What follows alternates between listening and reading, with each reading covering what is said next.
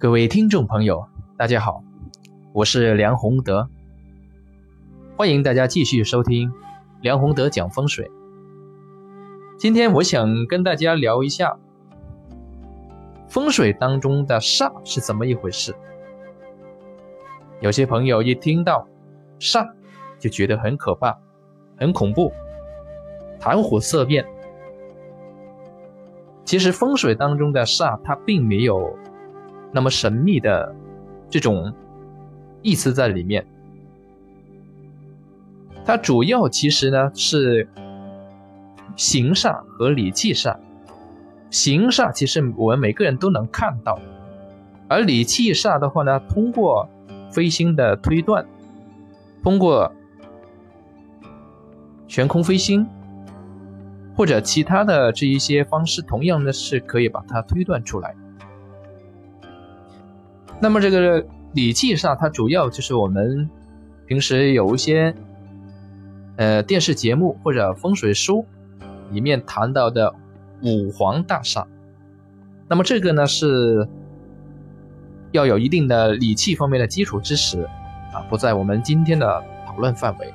今天我想跟大家主要讲一下是行煞的几种比较凶的状态，这个是一定要避免。第一种呢是非常凶的路冲煞。什么是路冲呢？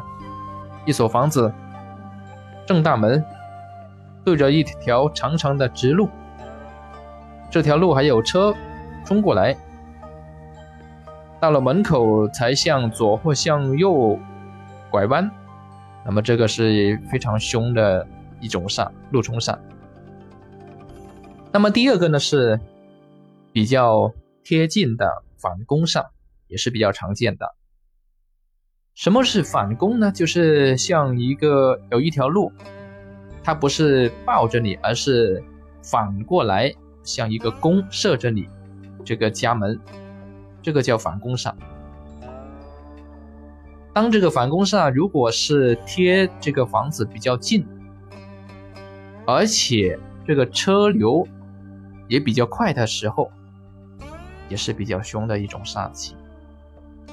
还有一种我们比较常见的，特别是在农村的这一个房屋里面非常常见的墙角煞，就是谁谁家谁家的墙角啊对着你的大门，那这个也是比较常见，而且是比较凶的一种煞。当然，其他还有各种其他的比较复杂的。杀气，在这里面呢，我们就不做展开讨论，先讲一下这三种。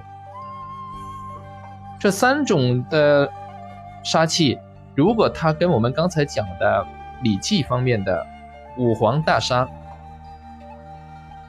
如果叠在一起，再加上地杀的话呢，它这个叠加的力量就会非常大。前几年大概啊，大概是二零幺二年啊，我去为一个客户看过一个特别的、非常特别的风水。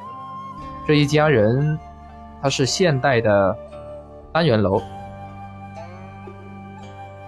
住的是五楼还是六楼？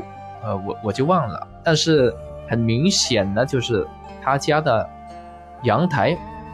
正对着是一条啊窄窄的这个路，这个路两边呢都有都有建筑物，那么这就形成了一个路冲杀，我们也叫做一条枪啊，像一条枪那样，这个杀气直射到他的这一个阳台里面。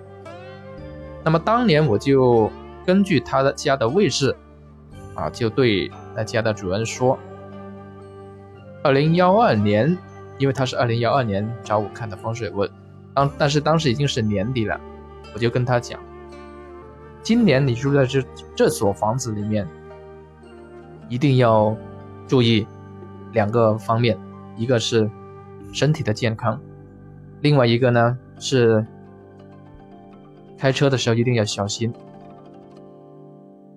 后来他跟我反馈。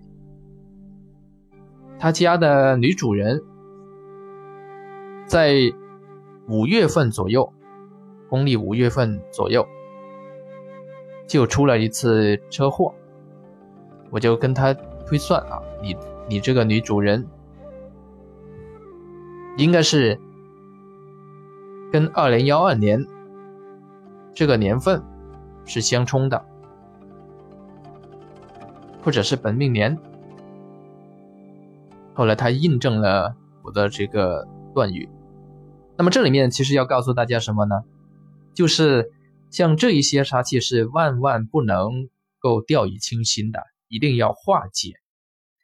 那么化解，其实大家看这个化解，我们这个词就知道，像对待这样的杀气是以化为主，千万不要像某些风水师所说的把它制住啊，用五行的力量把它制住，这个是治不住的。以化为主，比如说我们刚才讲的这几种情况，其实都有一个比较好用的办法，就用什么呢？这个植物。用植物摆在这个路冲来的这个位置挡一下，那么这样它可以起到一个借气的作用，非常好用这个方法。当然，除了植物呢，还有其他的几种方法也可以用，效果也不错。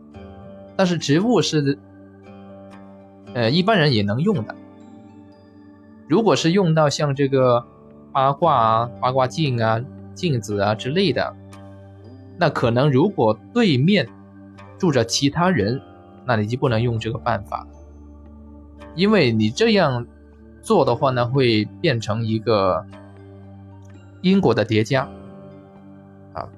它不一定能够起到非常好的效果，而且会造成一种恶劣的影响呢，就是双方斗风水。这个是完全没有必要的。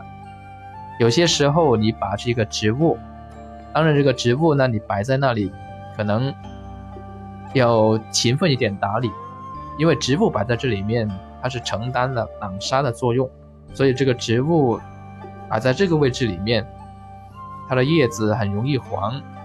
整棵植物的话，可能，嗯，隔一段时间，如果将近枯萎了。